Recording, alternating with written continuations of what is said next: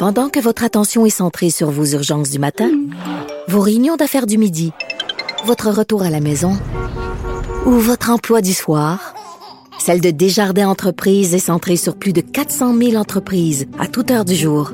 Grâce à notre connaissance des secteurs d'activité et à notre accompagnement spécialisé, nous aidons les entrepreneurs à relever chaque défi pour qu'ils puissent rester centrés sur ce qui compte, le développement de leur entreprise. Vous écoutez Avocat à la barre. Le télétravail, est-ce que c'est un droit ou un privilège? Euh, on sait, avec la pandémie, c'est devenu, ben, on, a été forcé en télétravail. On devait travailler à la maison si c'était possible. Il y a eu des commerces fermés, il y avait des commerces essentiels, mais on, voulait que les, les gens travaillent à la maison pour éviter la propagation du virus.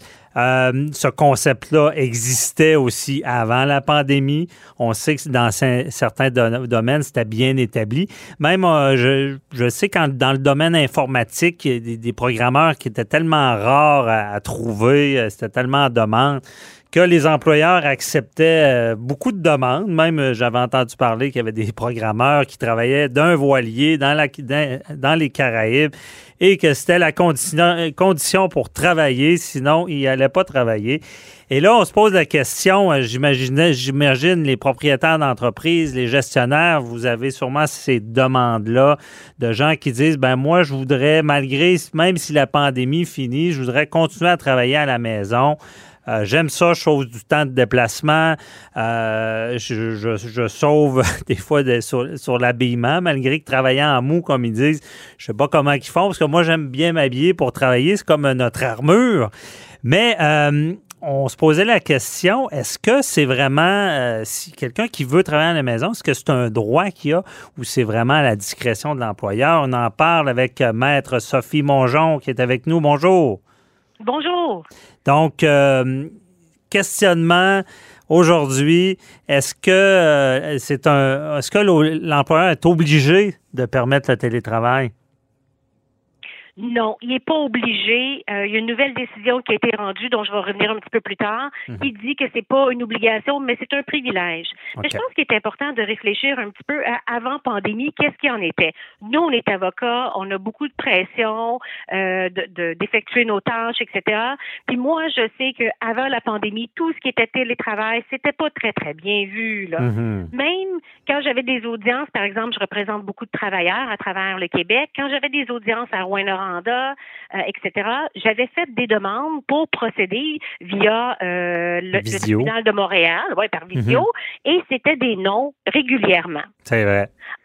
Alors, faut dire que qu'est-ce que ça a eu comme avantage? Ben, ça a eu un avantage qu'effectivement, les bureaux d'avocats ont été obligés de s'adapter et permettre le télétravail. Parce qu'avant, c'était mal vu. Si t'étais pas au bureau, au centre-ville, mm 7-8 heures le soir, hein, vous le savez, euh, t'étais pas considéré comme un employé ou un avocat qui était rentable. Tu travaillais pas fort, là. C'est ça. Ben, et, la cour, effectivement, était tellement pas ouverte à ça. il fallait tout le temps se déplacer, être présent. Non, ça a eu du bon, mais je comprends. Et, là, c'est ça. malgré tout ça, c'est pas obligatoire pour l'employeur. Non, effectivement, il y a un syndicat des euh, les syndicats des fonctionnaires euh, municipaux du Québec qui a tenté sa chance. Mhm. C'est-à-dire que eux, ils s'occupent beaucoup des gens qui font la, réception de la ligne 311 à Québec. Je pense que c'est la ligne euh, à l'intention des citoyens pour obtenir des informations. Ouais. Le syndicat a tenté de dire ben écoute, maintenant que le télétravail est installé, etc. Ben nous, on voudrait que ça soit considéré comme un droit. Et là, un arbitre devait rendre une décision à cet effet-là, et lui a répondu c'est pas un droit, c'est un privilège, parce que mhm. le législateur ne parle pas pour rien dire, puis il a rien dit là-dessus. Donc, étant donné que c'est pas indiqué dans la convention collective ou dans les contrats de travail, on peut pas dire que c'est une obligation. Ça reste euh, un mode de vie, ce n'est pas un droit acquis. Pour conclure comme quoi que c'était pas un droit, il s'est quand même penché sur euh, la question euh, suivante. Est-ce que les personnes qui travaillent dans ce domaine-là peuvent faire un travail efficace de la maison? Et la réponse a été non, parce que c'est le, notamment les réseaux Internet qui sont non fiables, euh, l'impossibilité d'enregistrer les appels des citoyens. Alors, dans ce contexte-là, étant donné que c'était euh, nécessaire le présentiel. Il a conclu que c'était dans l'exercice de l'employeur, dans ses droits de direction, puis qu'il n'y avait pas aucun décret ou de loi qui forçait euh, le télétravail comme tel. C'est compréhensible, bien expliqué, je comprends. On va y aller dans les nuances. Euh, donc, à contrario, comme on dit souvent à droit, si dans ce cas-là, il détermine que l'employé n'est pas euh, aussi efficace au travail, que les technologies ne le, fait que c'est pas comme le présentiel et on semble décrire. Est-ce qu'à l'inverse, quelqu'un qui arrive avec une preuve disant qu'il n'y a aucune différence, même il y a des avantages d'être à la maison, il aurait pu avoir euh, gain de cause? Ben, on peut, mais on spécule. volonté. ben oui, c'est ça. C'est comme un accommodement, etc. Là, actuellement, ce qu'on entend comme statistique, là, c'est que 94% des gens veulent continuer le télétravail. Puis une personne sur deux est prête à abandonner sa place de bureau. Si on le sait, là, les taux du centre-ville sont vides, vides, mhm. vides. À peine 25 des gens travaillent là, en présentiel. Mais on a quand même des travailleurs qui veulent absolument se présenter à leur travail parce qu'ils sont isolés, il y a de la détresse psychologique, euh, puis travailler chez soi, c'est pas tout le temps facile. Je ne sais pas, moi j'ai des animaux là. Je passe ma journée à ouvrir la porte. Un veut rentrer, l'autre veut sortir, etc. Fait qu'on dirait que moi, pour moi personnellement, pas aussi efficace. Alors moi, j'insiste vraiment pour me présenter au travail. Ah ben là, c'est une autre bonne, bonne question si l'employeur exige le télétravail, mais une personne veut se rendre au travail, est-ce qu'elle peut forcer l'employeur à l'accueillir? Ben ça dépend des circonstances, faut qu'il y ait une justification, etc.